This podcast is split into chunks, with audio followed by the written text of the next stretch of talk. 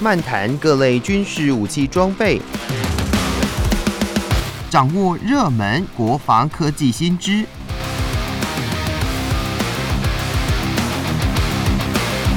军武说早安，陪您一起领略国防知识力量。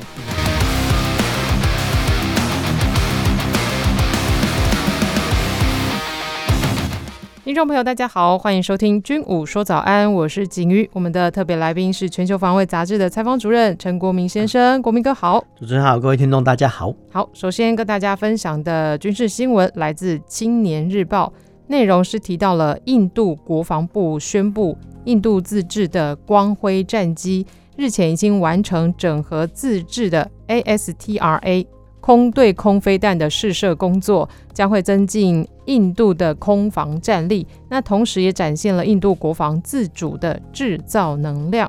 那 ASTRA 飞弹哦，是印度制造的视距外中程空对空飞弹，那它弹长呢大约是三点八公尺，重量大约是一百六十公斤，射程大约七十公里以上。不过呢，在光辉战机之前哦，这款飞弹。已经跟呃印度的 Su 三十 Mki 跟 MiG 二十九等遏制的战机完成了整合，那也借此要降低对俄系空对空武器的依赖。那其实我们过去比较少去了解到印度的军备，那这边呢就请国民哥跟大家介绍一下这个光辉战机跟他们所自制的这个飞弹。我们再来看哦，这个新闻哈、哦，嗯、我们之前也讲过哈，这边再讲一次，就是。呃，四个字来形容叫鸡蛋合一哦。这个鸡呃，这个是戏称啊，我们都以为说鸡蛋啊，不是不是，这个鸡哦是战机的机，蛋是飞弹的蛋哈，叫鸡蛋合一哦。为什么会这么细腻讲哈？因为呃，有鸡没有蛋，或有蛋没有鸡哦，但基本上来讲不能发挥空军的战力哦。这样讲大家比较容易懂哦。所以其实我们常常说啊，鸡蛋合一，鸡蛋合一哦。那其实这个也不是我们讲，这个是。呃，之前我们的航太大厂，我们某个工程师所讲出来的话语，那他当初讲出这个话语，大家都懂说，哦，原来自制战机你要鸡还有蛋，否则的话是没有用的哈。那当时候呢，其实我们都大为感同身受哈，没有错，因为那时候呃在乘坐我们的 IDF 战机的时候呢，哦，其实是我们的汉翔工程师哦自己讲出来哦，叫鸡蛋合一的概念哦。当时候呢，这个概念一出来，大家才知道哦，原来哦，国际国造、国弹国造这么重要。那回到这个新闻说，呃，印度的光辉战机哈，它的也一样是自制战机啊。那虽然说呢，外形是参考很多国家的设计哈，嗯，不过哈，这呃一路走来哈，他们已经花了这样二三十年，说真的是蛮蛮奇特的哈。因为呃，这个是我们叫国际国造的可能必然成本啊。因为如果说在没有其他国家的协助下哈。你要一国哈去筹措哈呃新的战机是非常困难的。那讲到这边呢，我们又想到说以前的呃历史上一个人物可能是虚构的，叫花木兰哈。那花木兰在代父从军的时候呢，哎，他东边去买马鞍，西边去买马匹等等哦。那没有错，国际国造也是这样子啊，就说哎，你发动机呢要跟谁买？自制呢还是外购？还是说你要跟其他国家配合哦？这个就要光哈你要筹货的时间哦都已经很困难。那呃，印度很厉害哦，其实各国都很厉害，印各国的大厂、航空大厂都很厉害。他们在设计新战机的时候，一定会想说，哎，下一代的战机要怎么做？但是没想到说这个光辉战机出来的时候呢，哎，其实大家看外形说啊，这个不是逆中战机啊，没有错哦。但是回到所谓设计之初，设计之初呢，呃，这批的印度工程师或航太业界哦，认为说啊，这个造型是最好，但是没想到说，呃。制造完成之后呢，哎，可能呃性能或外形可能就已经落伍了，所以其实这个部分呢很麻烦，就是说你要制造兵器哦，不是说我们以前像说呃像铁匠打造出一把剑或刀，然后这样就了事了，不是。哈，就是说呃武器越复杂呢，它可能在设计之初哈到建造完成之后就已经开始落伍了哈，所以这个这个历史上都已经发生过，所以其实我们叫制造武器的一些专家哦。他必须要非常远见哈，否则的话呢，哈会我们叫会经费打水漂，这是白费的，这个是没有办法。那为什么会拖拖拉拉哈？因为其实各国都一样啊，比如说有新科技的发明，哦，比如说新武器的引进，那新武器或新科技的发明，你要放在你的自制战机上，你要经过不断的测试哦，或者说系统整合，这些都需要时间。所以其实呃，为了减少相关的研发时间，所以其实各国哈，他们不太会去说，哎，自制战机哦。除了五大国之外，五大国就是我们叫呃联合国的五常哦，常任理事国中中美英法苏。嗯嗯，这些国家呢才有经费、时间、人才去自制战机。那其他国家你要自制战机可以，但是你要花很多的时间哦跟力气啊，比如说像台湾哦，或者说印度哦，这个没办法，因为。呃，一个国家的经济实力、科技实力，它是有限的，你必须跟其他国家合作。那其他国家呢，要不要把相关的技术给你啊？这是取决于两国的关系哦。这个还真的说不准哦。为什么会这么麻烦呢？因为战机呢，呃，我们都有说啊，只要把它制造出来飞上天就好了。其实不是，不是哈，因为战机呢，它飞上天之后呢，呃，它可能还要牵涉到它的发动机推力够不够，嗯，它的导航系统完不完善哦。它的燃料要带多少？要吸挂什么武器？哈，这些林林总总的都必须要经过相关的磨合。那我们刚才讲过，哈，刚才有机没有蛋，就是说飞机造出来呢，不是满足哦这些飞行员呃飞行的欲望，不是国家哈造出这么一款飞机，然后培育的哦花这么多时间去培育飞行员，要做什么呢？去要从事军事任务哈。从事军事任务的话，其实第一个要务呢，当然就是说呃升空作战哦。那升空作战的话，以往哈是靠所谓机枪、哦机炮，那现代化来讲呢，都是靠所谓的空对空飞弹啊，就是说你要先有战机啊，然后呢搭载所谓的空对空飞弹去争取空优哈，或者说把敌人的空军给打下去，打下去之后呢，你才能够执行其他任务，比如说对地攻击任务、对海攻击任务哈。那印度呢，这个例子是说他们的光辉战机最近呢，呃，才完成呃配发部队，那现阶段呢，要想把他们的自制飞弹哦，ASTRA 飞弹呢放到这所谓的光辉战机上哦。那之前呢，印度科研人才他们已经很努力了哦，他们已经把 ASTRA 飞弹放在什么呢？放在呃 SU 三十 MKI 跟 MIG 二十九这个战机身上哦。那呃，我们讲白一点，就是说原本的战机哦是俄罗斯制造，叫俄系哦。那印度的自制飞弹哦，我们叫印弹，好了，就是说。你要二机放在硬弹上，或硬弹要放在二机上，都要经过系统整合。那当然，呃，可能哦，印度的呃研发单位哦，跟俄罗斯原厂谈好说，哎，我们来做这个加改装设计，然后让哦这个二机能够搭载硬弹。那现阶段呢，是印度的自制战机光辉哦，光辉自制战机呢，要想跟哦 ASTRA 飞弹来做配合，那基本上来讲，因为研发的工程师都是印度人，好，所以其实基本上来讲。这个还真可以达到呃国际国造，我不知道还是国代国造，然后现在来讲啊是相关的整合起来的。那呃目前在做的只是说赶快把这个飞弹装上去，然后做相关的实战验证之后，得出相关的必要数据之后呢，来做一个哈，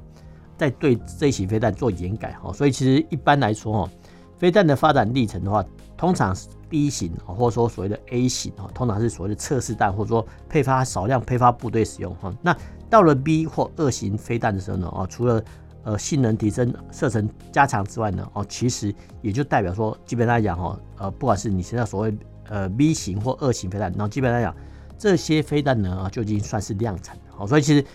第一型的飞弹，哈，通常会比较少，啊，那可是呃先少部分量产配发部队使用啊，之后呢，再把这个操作经验，哈，回馈到科研单位，科研单单位再去做研改，哦，所以其实。这个是飞弹发展的概要。那印度呢，为什么会走这么久？哦，因为这个跟之前哦，和印度的军备采购政策有关系哦。那我们会看到说哦，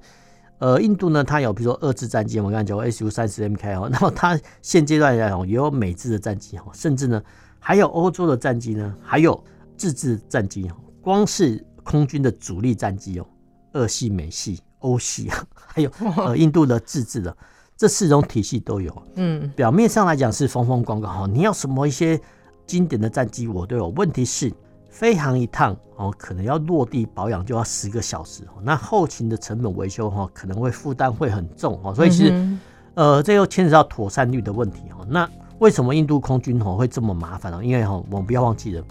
印度是一个次大陆哦，它的幅员非常辽阔，那空军的战机速度快哈，所以其实。它可以在短时间内哈飞抵出事的空域或争议的地方哈，比如说喜马拉雅山区啊，或是说呃印巴边界交界的地方去做赶紧的巡逻哈，所以需需要空军哈。那只是没想到说哈，之前的印度的空军的建军备弹啊，居然是引进了四个国家体系哈，体系哈，欧洲有，美国有，俄制也有，然后自制也有。那不只是空军哈，连陆军装备哈也是一样。说真的，呃，这可能是他们的军备单位哈，必须要深刻检讨，因为其实。呃，表面上陈军很风光，问题是后勤补保维修是非常非常困难哦。但是呢，现阶段我们看到说啊、呃，印度的光辉战机哦，搭配自制的 ASTRA 飞弹，或许哈呃，印度哦未来想要摆脱哈呃一代采购外国军事装备的降低哦，这个可能性是有，所以他们呃无论如何哦，虽然说历经啊千辛万难哦这么多时间，还是要发展自制战机跟自制飞弹搭配。刚刚讲到，它印度武器的这个来源国的这个体系非常的多，有有俄系、印系，然后美系跟欧系。那他们的后勤的人员是不是也真的有办法这样子承担这样？呃，是希望有啦，因为其实 呃，印度说真的，它是呃世界上第二大人口的国家，对对对，所以其实他们的科研顶尖的人才还不都还不错。是是是。我们常常说我们是九九乘法表。没有，印度的学生是九十九乘九的九乘法表啊，所以其实他们的科研人才基本上是有的哦。那呃，在于这么多数人取几个少数的基因去研发武器哦，这个是非常可能的。是，只是说他们当初建军的这个政策来说，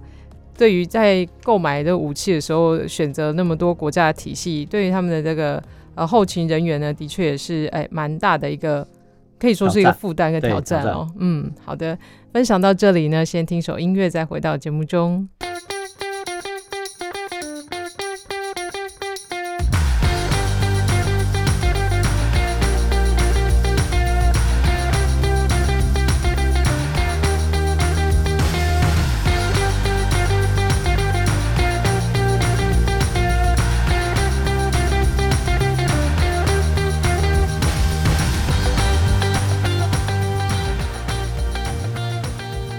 回到节目当中，继续跟大家分享的军事新闻一样来自《青年日报》。这个新闻的内容提到的是军文网站 Military Leak 在八月二十八号的报道，说到比利时的国防部向国会宣布，确定采购反装甲飞弹阿克隆 MP，来强化比利时反装甲的战力，吓阻潜在的威胁。那报道内容也说到了，比利时在去年哦就已经签约了包含了七百六十一枚的阿克隆 MP 的合约，但是它的价格哦还没有就是公布出来。那欧洲飞弹大厂 MBDA 呢，就是要为比利时生产这个阿克隆 MP，那会分三次来交付，预计在二零二五年的年底啊、来交付第一批的飞弹。那比利时也会在二零二六年开始为他们的陆军来部署阿克隆 MP，并且在二零二七年开始达到作战的能力。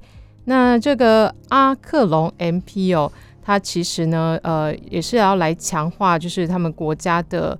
呃超视距的打击能力。啊，那我们现在常常就会看到说，哎，都强调这样的超视距打击能力。那它阿克隆它又有什么样的特色呢？呃，我们再来看是这个所谓的阿克隆哦，基本上又是英文的翻译。嗯、那、嗯、呃，我们还是把英文全部念出来，叫 A K E R O N 哦，就是阿克隆。说真的，这个蛮绕口，但是这没办法，因为呃，英文翻译的话，它不只是呃纯粹的英文，它可能还有它原始的语言，然后翻成英文，然后之后呢，再透过中译哈，我们。呃，把它音译出来哈，这个是这样子出来，所以我们觉得，哎、欸，什么是阿克隆是吧？那你要不要翻译成克隆人呢？不是的，其实呃不应该这样子解读哈。那呃，我们看相关的照片会觉得说，哎、欸，这个所谓的阿克隆的反战车飞弹哦，基本上跟托式飞弹长得很像，没有错哦。其实基本上讲哦，呃，应该来讲哈，就是说欧洲版的托式飞弹哈，这样子比拟啦，哦，这样讲大家会比较呃有有一个概念哈。那。嗯 这个弹头呢，一样哈，这个飞弹弹头一样长得圆圆滚滚的哈，就是说打战车哦绰绰有余哦。因为其实现代的反战车飞弹哦，一般来讲哈都具备呃直接撞击哦跟所谓的攻顶打击哈。所谓攻顶打击就是说战车或装甲车的顶部哦，它的装甲比较薄弱。那如果说飞弹呢，如果说直接打到哦这个装甲车或战车的顶部哦，就很容易贯穿这个装甲哈。这个是现代化反战车飞弹的句式哦。但是在最开始哈，在中东战争的时候呢，其实一开始哦，第一代的反战车飞弹哦，居然是所谓的线控，什么意思呢？就是说线控，线控就是说，呃，这个飞弹发射出去之后呢，哎，旁边呢居然要有个士兵哦，做一个慢慢的瞄准哦，遥感哈，然后慢慢的呃呃，从飞弹发射哈呃的时候呢哦，这个战车猎杀小组呢都要透过望远镜哦或其他目视手段做什么呢？就慢慢的遥控这个遥感哦，让哈这个飞弹哦去命中这个所谓战车哦，嗯、这个叫所谓第一代的我们叫遥控的手控的飞弹哦。这个方式呢，跟我们一般的民众哈打那个很初阶的电动游戏非常的相信哦。一开始是这样子，是那后续呢，我们看到说，哎，呃，这个像拖式飞弹哦，比较初阶的拖式飞弹哦。发射去之后呢，它后面呢拖个两根短短的、非常非常细的导线哦，一样哦，也是说希望说哈，虽然说反战车飞弹的飞行速度比较慢哦，但是透过哦这个射手不断的修正哈，然后直到哦这个拖式飞弹命中目标为止哈。那当然你在修正的过程中哈，敌方或敌军的战车他搞不好发现说，哎，战车飞弹小组发射飞弹，他也会反击啊。所以现代化的反战车飞弹。一样都是售后不理，什么意思呢？就是说，这个战车猎杀小组发射飞弹之后呢，他就跑了哈。那至于会不会命中哦，就交由哈飞弹里面的晶片或导引系统去决定哦。那当然哈，呃，很可能哈战车也会发出哈相关的，比如说热，我们叫热影像的一些干扰弹或其他的反战车飞弹措施来因应哦。这些都是攻防的部分哦。那虽然说哈，这个反战车飞弹看起来算是神兵利器哦，不过哦，你要去贯穿哈，不管是甲车或战车的装甲哈，它的装药量呢还是要够哦。所以其实我们都可以看到说，哎，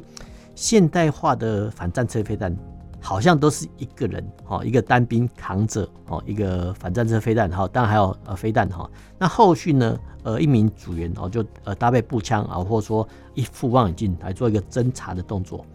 这个我们两人一组哦来讲哦，基本上就是反战车的猎杀小组哈。这部分来讲哈，从以前到现在哈，它呃，比如说这个反战车猎杀小组，它只要躲在呃相关的设伏阵地或草丛中哦，发射一枚反战车飞弹，假设五万美元好了哈。那假设呢能成功的命中哦一辆哦，比如说初阶的，比如两百万、三百万的主战车的话呢，哦，它的猎杀比又是五万对两百或三百哈，所以其实它的。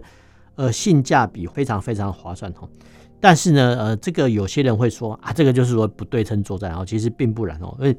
这个我们我宁可来讲哦，这叫不对称的攻击方式。那同样的说法呢，也运用在所谓监射式防空武器啊，譬如说，呃，假设我们发射一枚哈监射式防空飞弹的话，呃，一枚哦一样和五万块哈就能击毁呃两千万美元的战机哈，那的性价比是五万对哦两千万啊，那当然哈。这个性价比是非常划算的，但是呢，能不能全部把采购一架战机的钱全部用来采购啊？这个比如说刺针飞弹啊，或者说标枪飞弹啊，其实建军备战是不能这样子做的哈。所以其实不是说哈，这个叫不对称作战的方式很优秀，我们就要采取全部的方式啊，不是啊，就是说各个军种、各个兵科它有各有各的专长。对，那。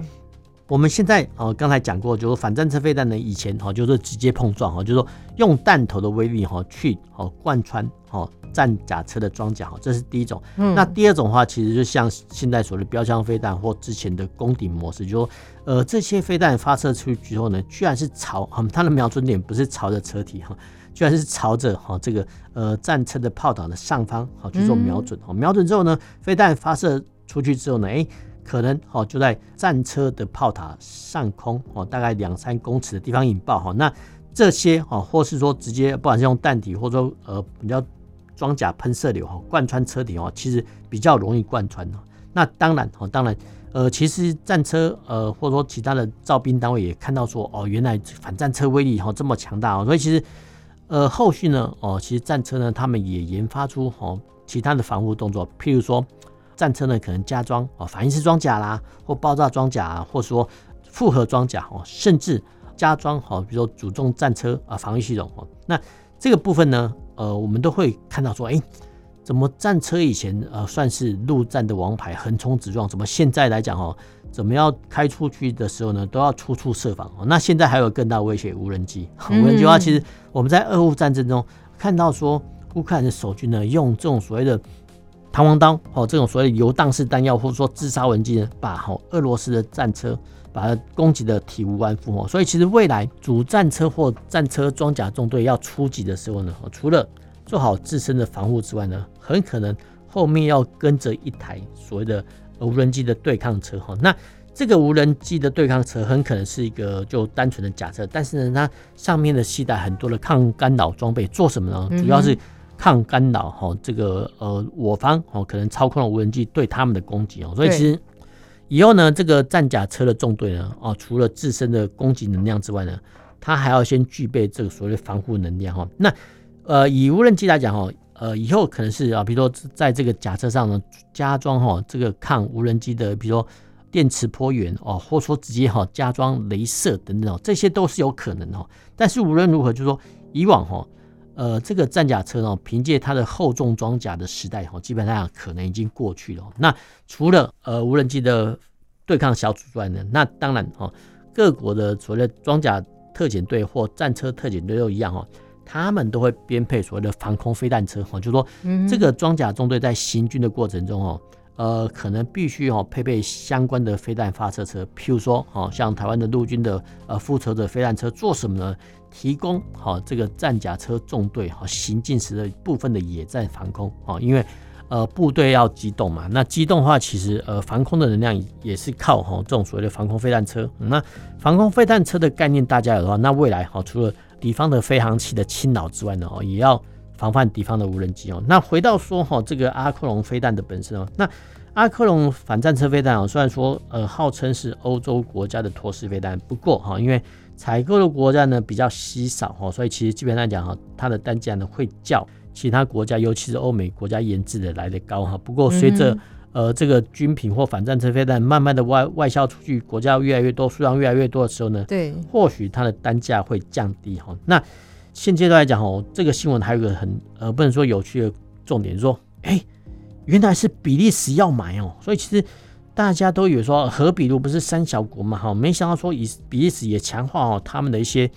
军备哈。那对比利时这种土地面积或人口比较少的国家来讲哈，你要纯粹哦打造出哈一支庞大的战甲车队哈，跟可能入侵的俄罗斯军队做对抗哦，基本上是非常非常不划算哈。那我们刚才讲过说，哎，添购一辆战车前，搞不好可以买三百枚哦，呃，反战车飞弹或一百枚反战车飞弹哦。对，这些成本来讲哈，对比利时政府来讲是一个很不错的一些交易啊，就是说我宁可哈不要建构庞大的战甲车队，但是我建构庞大的反战车防御能量哦。那反战车飞弹呢，基本上讲现阶段来讲，只要你稍微训练一下啊。一般士兵呢都可以很容易的上手操作哈，所以其实呃添购大批的反战车飞弹，可能对比利时军方来讲是一个比增加战甲车数量的建军想来得更好，所以其实他们会购买哦这么多的一些阿克隆反战车飞弹哦。那当然，这个阿克隆反战车飞弹虽然说是欧系的哦，但是无论如何哈，这也代表说哈欧洲国家哈他们有部分的时候呢会跟欧美大厂联合，但是有部分的时候呢他们又会表示出。独立自主建军的样态哦，我觉得这个是维持建军的弹性是相当值得我们学习的。嗯，那新闻里面也有提到说，像呃法国啦、塞浦路斯还有瑞典等等的国家也有采购呃这款这个反装甲的飞弹哦。那它是不是就真的说对于这些欧洲国家来说真的是很重要？没有错啊，其实呃我们刚才讲过，呃瑞典跟法国他们居然采购阿克隆呃反战车飞弹，那其实。呃，瑞典跟法国呢，他们原本也有自己的反战车飞弹。那其实我、呃、虽然说反战车飞弹它的单价比较便宜哦，不过它还是要研发成本跟时间哦。那一样哈，也是透过哈参与别人的合作案，或者说采购哈别人研发的反战车飞弹，做什么来作为哈日后呃你看是要自制或谈授权生产的参考，否则的话呢？呃，各国他们也精打细算，不会采购哈比较价格比较昂贵的飞弹哈，基本上来讲这是犯不着的。嗯，没错。好的，那今天呢，非常感谢国民哥的分享，那也谢谢大家的收听。我们军武说早安，下周同一时间再见喽，拜拜。拜拜。